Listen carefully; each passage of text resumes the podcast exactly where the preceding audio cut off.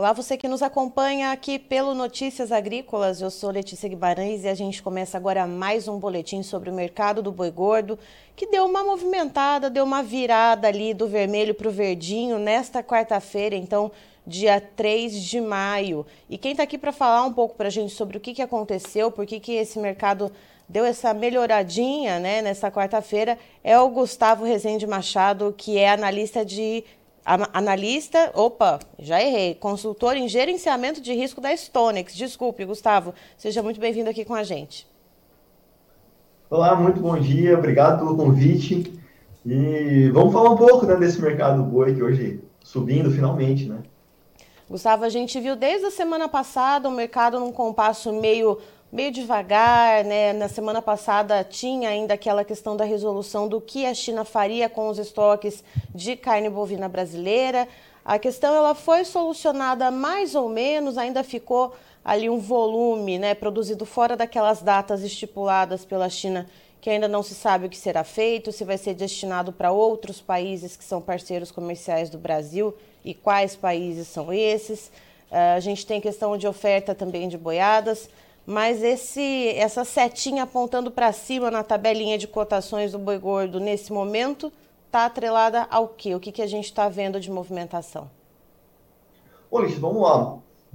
De fato, o mercado subindo mais forte hoje, nessa manhã de quarta-feira, a gente tem uma valorização de quase 2%. É, na nossa visão, tem dois grandes fatores aí que podem estar movimentando esse mercado.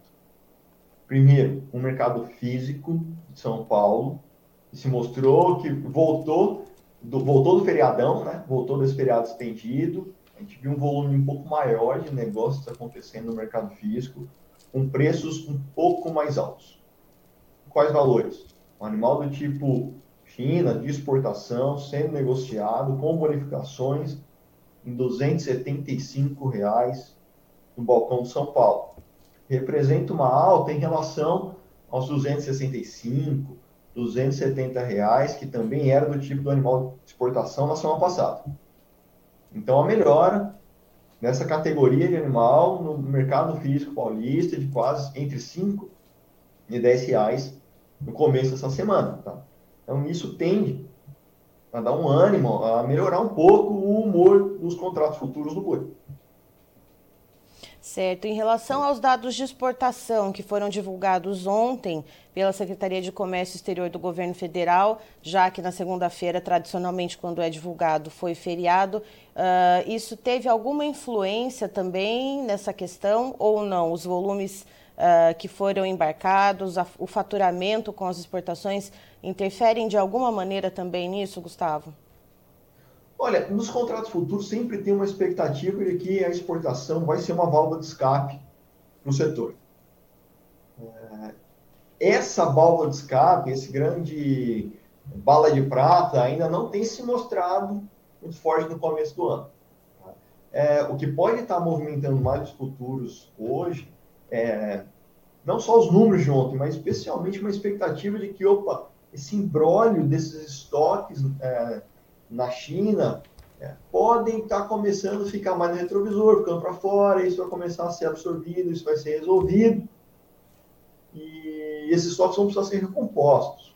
Aí o frigorífico vai precisar voltar às compras. Então, veja, tem uma grande, uma grande expectativa sendo precificada nos contratos futuros com essa alta hoje. Né?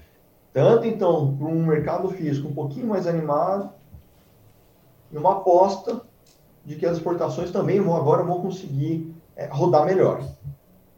Certo. E o que, que limita essas altas de serem um pouco mais proeminentes, Gustavo? Bom, o que, que limita? Primeiro, é, a gente precisaria ver preços do mercado físico mais altos. Se os preços do mercado físico se consolidarem e continuar, continuarem se recuperando, isso vai continuar trazendo cenário mais, mais, mais confiança para a Bolsa. Então, vai, vamos colocar isso. Você começa a rodar 280, né? Ou, sei lá, qualquer preço no mercado físico, São Paulo, isso vai dar um ânimo para os contratos futuros continuarem colocando uma curva futura, preços mais altos lá para frente. Por enquanto, é, o, que a gente, o, que, o que a gente viu de alta no físico agora, hoje, isso já começou a, a contaminar os futuros, tá? Agora, que, que pode limitar que a gente veja preços físicos consolidados em preços mais altos daqui para frente? Para mim, a oferta de gado é o principal fator. Você tinha uma oferta, é, você tem nesse ano uma oferta entrando, alongando escala, você não teve em nenhum momento desse ano é, falta de oferta de boi.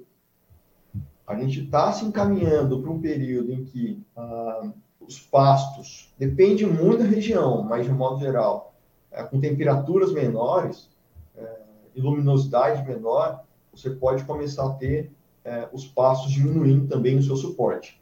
Quando as chuvas começarem a diminuir, você pode ter então uma oferta maior para aliviar é, as pastagens. Então, em nenhum momento desse ano faltou oferta de gado. É, e a minha preocupação é se essa oferta vai faltar para frente. A minha grande dúvida é se, na verdade, a oferta daqui para frente vai ser maior. Ou se o pior já ficou no retrovisor. Né? Então, você tem, a gente tem três grandes caminhos de oferta que preocupam. Primeiro, a oferta de descarte de fêmea, que pode entrar ainda mais com perda de suporte. Animal engordado a pasto, né? Aliás, a gente tem notado. E animal de confinamento. Esse animal de confinamento tem uma grande dúvida, tem um grande ponto aí, uma grande interrogação, que é, Gustavo, as contas não fecham hoje. Né?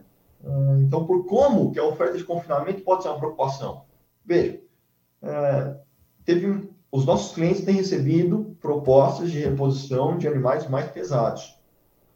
Estou falando de boi magro, com mais de 400 quilos, o com mais de 14 arrobas, que eram categorias que deveriam ter sido fechadas, levadas para o confinamento no final do ano passado e que não foram por uma questão de mercado. Uhum. Então, esses animais continuaram no pasto e agora vão ter que entrar no confinamento. Ou o cara vai levar esse, essa reposição pesada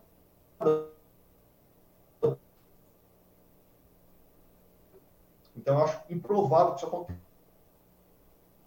para alguém que tem um confinamento próprio, ou esse gado vai entrar num, num boitel.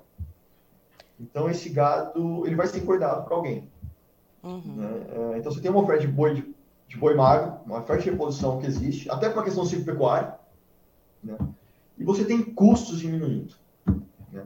Custo dessa reposição, que já aliviou de preço, e você tem custos é, de engorda animal, seja milho, seja por todos os outros subprodutos, que diminuíram estão começando a criar uma expectativa de diárias mais baratas. Então, você pode ter um confinamento enchendo, apesar do preço do boi gordo mais baixo, mas enchendo porque os custos estão menores. Então, você tem, para mim, tem um grande, uma grande cautela nesse ano, que é oferta de gado. Seja oferta de vaca, de descarte, seja oferta de animal de pasto, final de safra de capim, ainda pode estar na, na nossa frente, seja um de animal confinado né, no segundo semestre. E tendo em vista. Então, onde que a conta do confinamento, onde que a conta do pecuarista fecha? Porque só que você está falando para mim é má notícia. A conta tende a fechar nesse ano por custos menores. Uhum. Então, se a reposição está diminuindo, bezerro, boi magro, a relação de troca está ficando melhor. Se o milho diária está caindo, confinamento agora, o primeiro giro que vai começar, o segundo giro que vai começar ainda mais para frente, tende a ter custos menores. Então, olhando, se a gente olhar com muito cuidado esse ano para custo do estoque de animais e custo de, de diária, de engorda, de, de, dieta, isso ficando mais barato, o pecuarista pode esse ano vender um boi gordo mais barato, mas ainda assim tem uma margem melhor do que a margem que ele teve no ano passado. Ou seja, a questão aí, o X da questão é ganhar na relação de troca, né, Gustavo? Sim, como a gente está no ano de virada de ciclo pecuário, no ano que todo, toda a ponta de demanda, seja exportação, seja mercado doméstico, não está mostrando força para absorver essa oferta maior, hum, a relação de troca, o poder de compra do pecuarista é, pode ser a tábua de salvação aí no momento de margens muito mais espremidas. Né? E falando nessa questão da oferta, que a gente já sabe que ela já está ali inflada, né? Uh, como que está a questão da demanda? A gente sabe que a China é nosso maior parceiro comercial na compra de carne bovina. E como também fica a demanda interna? E já engato outra pergunta também. Essa melhora uh, aqui no mercado físico tem algo também relacionado com o Dia das Mães no próximo dia 14 de maio? Pois é, é excelente ponto, Letícia? É, sim, pode, pode ter tá? relação com esse feriado, que a gente sabe que é um período importante, é, ele acontece mais ou menos daqui duas semanas, então esse boi que está sendo comprado hoje pode ser a carne que será vendida no, no Dia das Mães. Então esse feriado pode, pode sim estar impactando. É, mas quando a gente olha para o preço hoje, da carne hoje, né, não estou nem dizendo a carne que vai ser vendida, mas a carne hoje, é, já é um sinal um pouquinho mais pessimista, porque a gente viu uma queda. O preço do boi casado vinha trabalhando ali nos seus 18 reais o quilo, por exemplo, há 30 dias atrás, e agora está nos 17 reais o quilo, de boi casado, tá? Estou até fazendo uma conta, esses 17 reais vezes 15 quilos, que seria o, o quantidade de carne, é, vezes mais, né? 17 vezes 15 seria uma arroba de 255, mais 15 reais de subproduto, é uma arroba de 270 reais, é, ou 10 reais de subproduto, é uma arroba de 265 reais. Tá? Então, com o preço da carne que a gente tem hoje, de 17 reais o quilo, coloca um equilíbrio de mercado entre 265 e 270 reais, considerando como referência a base São Paulo. Se Dia das Mães, por exemplo, der um fôlego nessa carne vier para 17,50,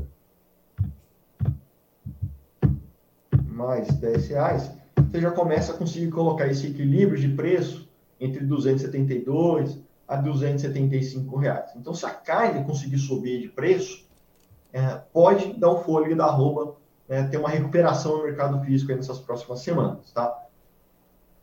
Certo. E hoje. É, é uma aposta. Uhum. É uma aposta. Tá? O que eu tenho visto, eu fui no mercado esse último final de semana, é uma carne para baixo. Uhum. Tá? Eu vi promoção de carne, eu vi preços de, de, de é, carnes até mais nobres, tá? Contra filé, por exemplo, trabalhando na casa de 40 reais o quilo.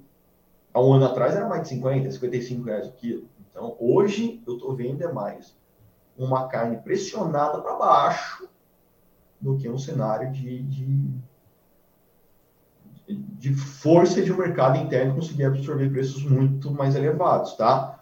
Grande cuidado é que isso pode ter, pode ser aquele, aquele voo de galinha. Certo, né? Que dê, dê aquela melhoradinha ali, muito pontual, mas novamente volte então a, aquela pressão mais baixista, né? Exato, exatamente. Certo. Gustavo, muito obrigada pelas informações e obrigada por trazer então essa visão de mercado. Quarta-feira, mercado um pouco mais agitadinho e seja muito bem-vindo sempre aqui, você e toda a equipe da Stonex. Obrigado, sempre um prazer falar com vocês. Uma boa semana para todo mundo. Um abraço. Tá, então estivemos com o Gustavo Rezende Machado, que é consultor em gerenciamento de risco da Stonex, nos trazendo as informações a respeito do mercado do boi gordo nesta quarta-feira, dia 3 de maio. Lembrando sempre né, que é no meio da semana que os, os negócios acabam se aquecendo um pouquinho. E foi aí que a gente viu então os preços melhorando um pouco na B3. A gente viu ali as setinhas para cima, ali no, no verdinho, né, altas pontuais, mas ainda assim diferente do que a gente tinha visto, então, desde a semana passada e ontem também, né, quando os preços estavam em queda.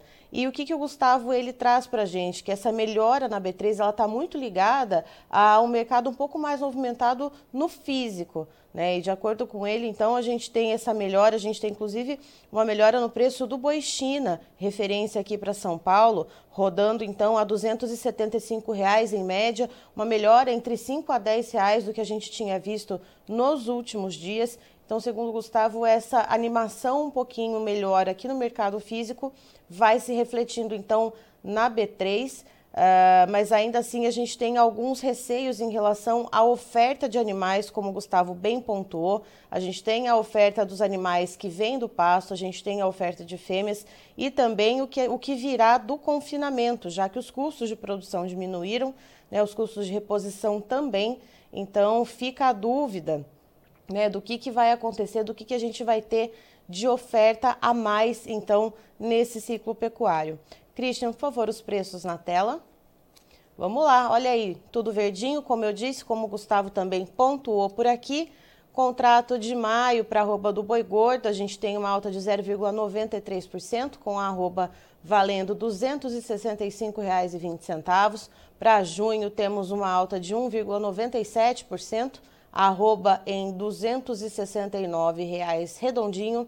Para julho, um aumento de 2,25%, com o preço da arroba em 273 reais, e agosto uma alta aí de 2,39% com o preço da arroba bovina em 272 reais.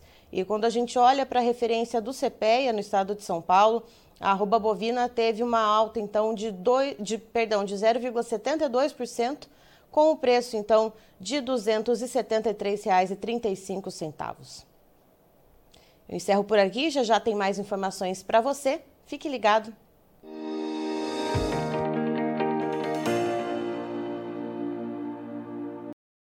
Participe das nossas mídias sociais no Facebook Notícias Agrícolas, no Instagram, arroba Notícias Agrícolas e em nosso Twitter, arroba Noteagri. E para assistir todos os vídeos, se inscreva no YouTube, na Twitch, no Notícias Agrícolas Oficial.